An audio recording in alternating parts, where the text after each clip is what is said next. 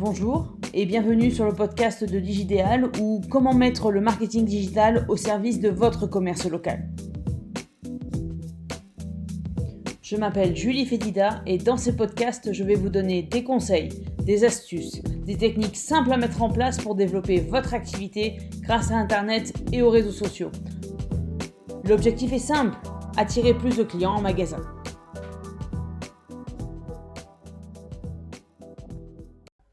Septième podcast, les outils indispensables pour la communication de votre entreprise sur Internet. Pour faire ce podcast, je me suis posé une question simple.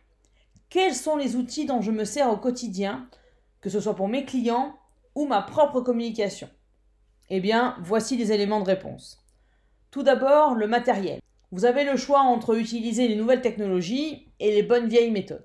Côté technologie, il y a bien sûr l'ordinateur, portable ou euh, la tour fixe, les tablettes et les téléphones via les nombreuses applications que l'on trouve aujourd'hui. Les valeurs sûres, comme un carnet et un stylo. Personnellement, j'utilise la technologie. Pas pour une question de fidélité au digital, mais si vous voyez mon écriture, vous comprendriez. J'ai besoin de me relire, appelez-moi Champollion. Deuxièmement, il faut organiser votre communication. Dans les podcasts précédents, je vous ai parlé de l'importance d'être simple et efficace pour ne pas vous éparpiller ni passer deux heures sur Internet. Et pour cela, il faut savoir à l'avance de quoi vous allez parler, quels sont les sujets qui intéressent votre communauté, à quel moment vos clients et prospects sont connectés afin d'être visibles à ce moment-là et avoir le meilleur engagement sur vos postes. Et puisque la technologie vous permet de planifier plusieurs postes à l'avance afin de vous concentrer sur l'essentiel, autant en profiter. Le tout est de s'organiser. Justement, pour vous organiser, il existe un grand nombre d'outils gratuits qui vous aident à toujours savoir où vous en êtes, ce que vous avez fait et ce qui vous reste à faire. Je reprends mon comparatif technologie vs vieille méthode. En commençant par la technologie, il y a le traditionnel tableau Excel où vous pouvez à la fois lister vos idées de poste, les sujets que vous souhaiteriez aborder et les prochaines étapes de votre communication. Vous avez également des outils gratuits sur Internet tels que Trello, qui est très simple à utiliser. Vous pouvez mettre étape par étape ce qui vous reste à faire avec des deadlines, des dates euh, butoirs, euh, des dates de publication, etc. Vous avez exactement la même chose, mais plus en gestion de projet sur Asana. Vous avez également d'autres euh, outils qui sont, eux, plus anglophones, comme todoist.com et bubbleplan.net. Je mettrai en commentaire de ce podcast les liens vers les sites. Côté papier, en revanche, je vous conseille d'imprimer un calendrier où vous aurez la place d'écrire toutes les informations nécessaires à votre communication. Le média, le sujet, le type de contenu, que ce soit vidéo, visuel, etc. Le texte, le cas échéant, le euh, bouton d'appel à l'action, l'heure de publication, et j'en passe. Tout, encore une fois, est une question d'organisation et plus vous mettrez d'informations sur euh, ces outils d'organisation, mieux ce sera pour vous plus vous serez efficace et vous serez sûr d'avoir de l'engagement sur vos postes et de ne pas vous éparpiller ni passer deux heures sur Internet. Maintenant que vous avez défini les sujets que vous souhaitez aborder et que vous savez quand vous voulez publier, eh bien, il faut passer à la phase de création. Là encore, Internet a amené son lot d'outils de création. Le plus connu et le plus simple, et gratuit par-dessus le marché, c'est Canva. C-A-N-V-A. Mais vous avez aussi tout un tas d'outils payants comme gratuits, un peu plus avancés, tels que Photoshop, GIMP, G-I-M-P, l'alternative gratuite à Photoshop, ou encore Krita, K-R-I-T-A. Encore une fois, je vous mettrai l'ensemble des liens des sites dans la description de ce podcast. Vous aurez également besoin d'avoir accès à des photos et à des vidéos libres de droit.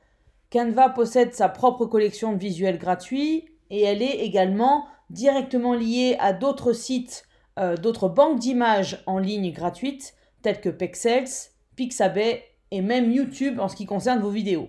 Vous avez également d'autres sites tels que Unsplash et FreePic qui eux sont en anglais, mais je vous mettrai quand même les liens, au moins vous aurez l'embarras du choix.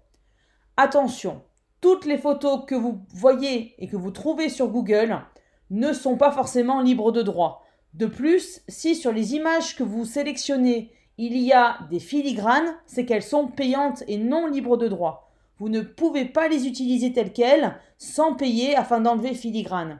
Non seulement ce n'est visuellement pas très sexy, mais en plus c'est interdit.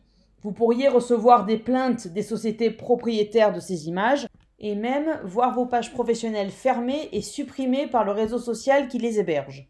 Cela peut paraître évident pour certains d'entre vous, mais je vois régulièrement sur les réseaux des entreprises qui publient des posts avec des photos contenant des filigranes. Alors ne prenez pas de risques, soit vous faites vous-même vos photos et vos visuels, soit vous utilisez les nombreuses banques d'images gratuites que possède le web.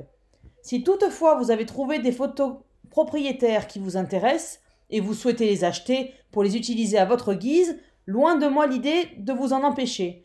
Comme les banques d'images gratuites, il existe plusieurs banques d'images payantes sur le web, les plus connues étant Shutterstock, Getty Images, Adobe Picture et Photolia. En tout cas, la création est la seule étape où l'utilisation de la technologie est obligatoire.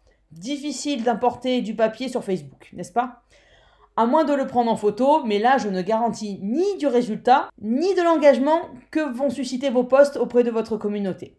Ceci dit, si la création de visuels vous donne des boutons, il y a des agences, des consultants, des indépendants dont c'est le métier et à qui vous pouvez à tout moment demander conseil, voire déléguer.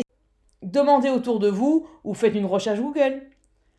Pour en revenir à nos outils et à notre processus de communication, une fois que vous avez réalisé vos visuels et les textes d'accroche, il ne vous reste plus qu'à planifier. Comme je le disais tout à l'heure, il est possible de planifier vos posts à l'avance. Et là aussi, vous avez le choix des outils. Des sites tels que Hootsuite vous permet gratuitement de programmer jusqu'à trois réseaux sociaux. Buffer qui vous permet également de programmer gratuitement 8 réseaux sociaux, mais celui-ci est exclusivement en anglais. Et puis vous avez tout un tas de sites payants tels que AgoraPulse pour planifier vos publications moyennant un abonnement mensuel ou annuel. Les sites et outils dont je viens de parler vous permettent de planifier les publications sur plusieurs réseaux sociaux en un seul endroit. Vous pouvez, si vous le souhaitez, si c'est plus simple pour vous, utiliser les outils de planification que chaque réseau social contient. Facebook possède son propre outil de publication, tout comme Twitter. Instagram et LinkedIn, en revanche, privilégient la publication en direct. Il n'est donc pas possible de programmer. Cependant, dans les outils dont je vous ai parlé auparavant, vous pouvez lier votre page LinkedIn ou votre compte Instagram à ces sites et planifier à l'avance vos publications. Quant à Google My Business, c'est un peu différent. Certes, il ne permet pas la publication pour le moment, mais l'heure à laquelle vous allez publier est moins importante. Il s'agit en effet de montrer le maximum d'informations aux internautes qui effectuent une recherche liée à votre activité. L'essentiel est donc d'alimenter régulièrement votre espace Google My Business avec les infos les plus à jour possibles et les posts que vous avez faits sur les réseaux sociaux, même s'il y a un temps de décalage. Le seul moment où la date et l'heure de publication sont importantes sur Google My Business, c'est lorsque vous publiez une offre à durée limitée ou un événement. Ça paraît évident, non? Pour résumer, à chaque étape de votre communication, vous avez des outils qui peuvent vous simplifier la vie et développer votre activité sans y passer deux heures ni exploser votre budget. Pour terminer ce podcast, voici mes conseils. Ne vous prenez pas la tête. Ce sera toujours plus long et plus fastidieux au début, mais vous allez vous améliorer avec le temps et mieux maîtriser les outils et le processus. Vous allez aussi avoir des retours de votre communauté ce qui vous donnera des idées de contenu et vous évitera le syndrome de la page blanche, alors pas d'inquiétude. Deuxième conseil, luttez contre votre propre et incorrigible perfectionnisme et passez à l'action. Si vous attendez que votre poste, votre visuel ou que votre calendrier de contenu soit parfait, vous ne planifierez jamais et vous allez être frustré. Pour trouver des idées de poste, faites des copies d'écran, d'images, de vidéos ou d'idées qui vous plaisent enregistrez-les dans un dossier. Ce sera pour vous une source d'idées de contenu que vous pouvez aller alimenter avec le temps et qui deviendra votre boîte à idées ou votre source d'inspiration. Voilà, c'est tout pour aujourd'hui. Je vous donne rendez-vous la semaine prochaine pour un podcast sur les étapes pour développer son chiffre d'affaires grâce à une communauté sur les réseaux sociaux. Merci pour votre écoute et à la semaine prochaine. Si vous avez aimé ce podcast, n'hésitez pas à le partager, à en parler autour de vous. Et pour me suivre sur les réseaux sociaux, c'est Digidéal sur Facebook, LinkedIn et YouTube. À bientôt!